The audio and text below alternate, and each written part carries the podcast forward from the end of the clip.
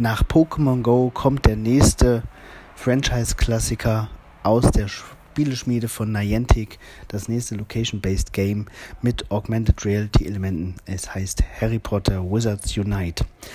Ist seit einer Woche draußen ähm, und ähnlich wie bei Pokémon Go geht es darum, draußen rumzulaufen, Artefakte zu finden, ähm, Kämpfe auszutragen und seinen eigenen Charakter weiterzuentwickeln. Das ist deutlich komplexer gestaltet als bei Pokémon. Hier gibt es schon von Anfang an viel, viel mehr verschiedene Spielelemente.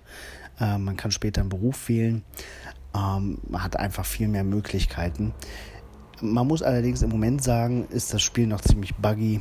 Äh, Server stürzen ständig ab, die App friert ein.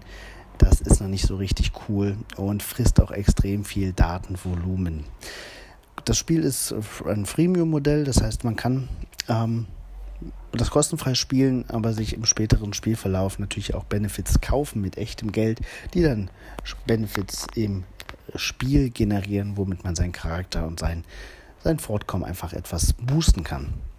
Ich bin mir sicher, wir werden demnächst viele Horden an Harry Potter Jüngern sehen, die in den Parks, in den Straßen stehen werden und ähm, das Spiel spielen werden, ähnlich wie es vor zwei Jahren bei Pokémon Go gewesen ist. Also für alle die, die in ihrer Homezone schon, Homezone schon alle Caches abgegrast haben, vielleicht eine interessante Spielalternative. In diesem Sinne, bis bald im Zauberwald.